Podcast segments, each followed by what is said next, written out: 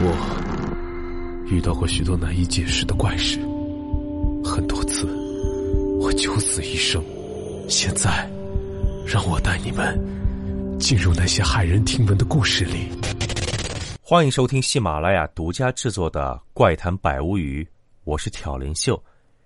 今天我们要讲的故事来自一位朋友的分享。这个故事背景是在南方某个靠海边的大城市。故事的内容呢，稍微有些惊悚。如果您胆小的话，千万不要晚上独自听。当然，故事呢只是故事，大家千万不要对号入座。这个朋友的故事来自他曾经的一位同事，一位姓欧的女同事。这个小姐姐就在这个南方的城市上了大学，毕业后。在当地找了一份很不错的工作，和这个朋友成了同事。但是，就是因为今天这个故事，小欧离职回了老家。小欧毕业后，由于是自己一个人工作和生活，没有房子，需要去租房子。好在他舅舅家也在这个城市生活，而舅舅家正好有一处空房子。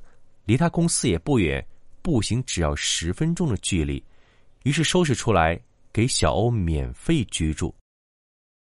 这个小区什么都好，就是楼实在太老了，建成时间是上世纪八十年代初期。舅舅家四五年前还住在这个小区里，后来买了新房就搬走了。由于小区很老，所以现在的住户。也都是些六七十岁的老人，当然，小欧自己一个人住，不用花房租，觉得很满足。而且老人们都是老邻居了，舅舅一家人也经常来照看小欧，小欧觉得生活很开心。工作了小半年，小欧突然生病了，刚开始是觉得发烧，浑身无力，由于病情不是很重。勉强可以支撑上班，但是打针吃药，这样持续了半个月，病情不见任何好转，反而越来越重，到最后天天头晕眼花，连爬二楼上二十多级台阶都要停下来歇两三次。小欧觉得不正常，这病刚开始是发烧，后来烧退了，自己身体却越来越虚弱，他就跟舅舅说。可能自己居住环境改变了，不太适应，想搬到舅舅家去住。舅舅心疼外甥女，一口便答应了。某天，小欧下班回家，舅舅和舅母都不在家，于是他打了个电话，舅舅说一会儿就回去。过了一会儿，舅舅和舅母回来了，告诉他王奶奶去世了，他们顺路去行了个礼。王奶奶就是小欧之前居住那个小区的一个老邻居，人很慈祥，对小欧也挺好的。小欧听完还挺难受，就问舅舅：“王奶奶还在家停灵吗？在的话，他也去行个礼。”舅舅说：“已经不在了，前几天走的，因为打官司，所以现在才办了丧事。”小欧一听很奇怪，打官司。王奶奶去世，为什么要打官司呢？舅舅说，王奶奶去世是在前几天一个晚上，他老人家已经八十多岁了，但身体还很健康，每天晚上都要出去遛弯散步。那天晚上，王奶奶家人正在家中看新闻，忽然接到电话，说王奶奶被送到医院抢救了，家里人赶紧到了医院，到那一看。警察也在，还有个中年男人，王奶奶就是这个男人给送来的。据这个男人说，自己当时正在路上走着，忽然看到前面的王奶奶摔倒了，于是好心去搀扶，送到医院来，但是人已经走了。王奶奶家人一听，根本不相信，争执着几乎要动手打起来。当然，警察迅速安抚他们。把他们分开。那个男人分辨说：“当时路上有三个人，前面还有一个男人和王奶奶并肩走着，自己是走在后面，距离王奶奶至少有十米的距离。他让警察去找那个男人作证，但是警方经过调查，发现出事的附近没有监控，所以没法证明。这个男人的家人便开始到处寻找，终于，附近一个商家的门口安装了监控，但是人家不愿意出示。这家人费了九牛二虎之力，用了很多办法，商家终于答应交出监控。但是，律师和警察查看了监控录像后，都觉得非常奇怪。监控视频里。和那个男人说的几乎一模一样。当时天色很阴暗，这个男人的确走在王奶奶后面十米多的距离。不一样的是，他所说的有个男人和王奶奶并肩走，监控视频里却根本没有。当时这个男人在王奶奶后边慢慢走着，低着头，一边走一边打手机。这一点警方也证实了。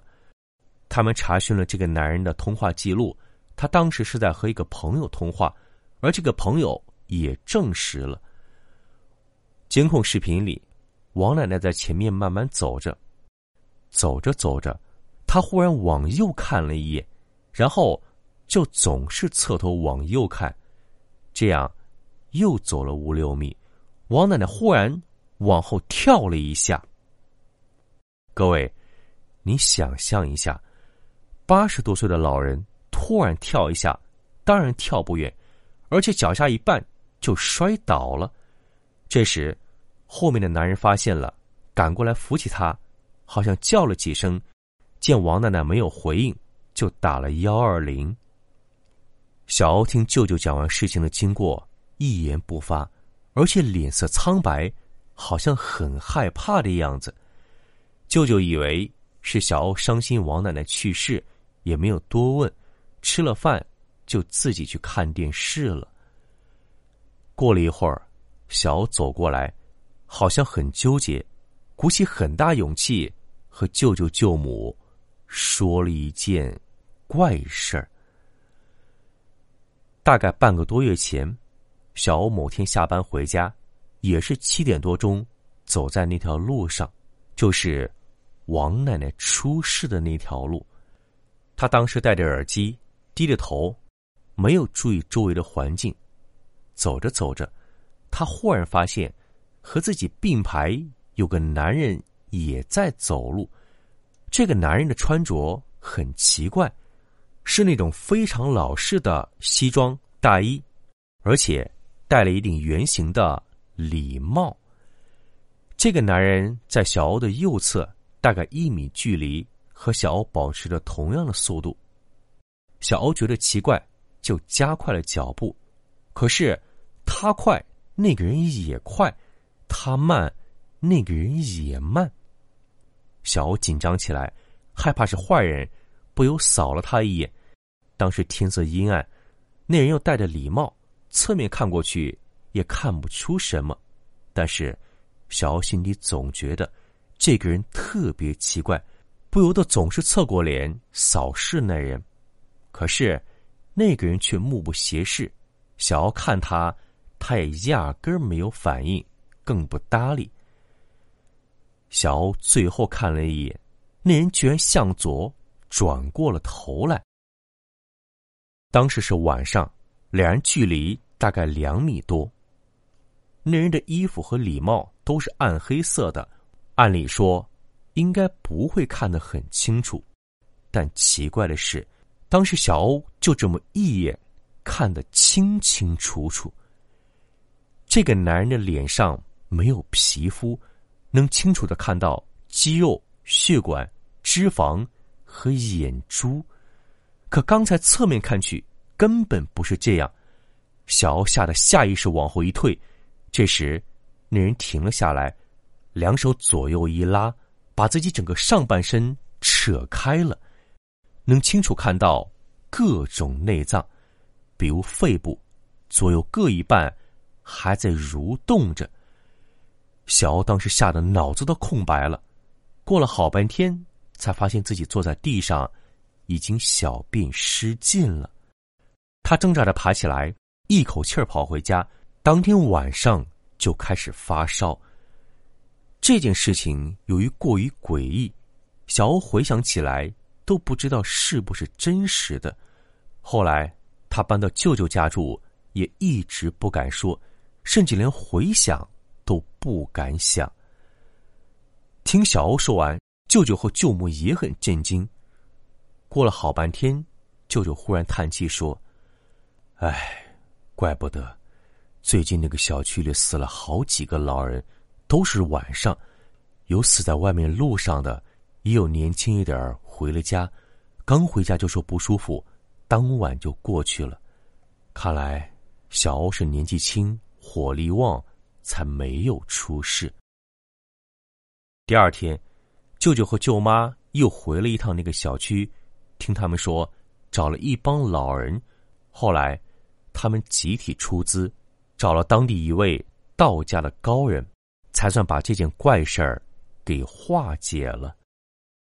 这件事情之后，小欧再也不敢在当地工作了，过年就回了老家，再也没有去那个南方大城市。好，今天的故事我们就讲到这儿。如果您想收听更多神秘诡异的传说，欢迎在喜马拉雅搜索《明清异闻录》。对了，修哥的两档历史悬疑小说《大清神断》和《白玉堂探案集》正在限时免费中，羊毛准备好了，快来薅吧！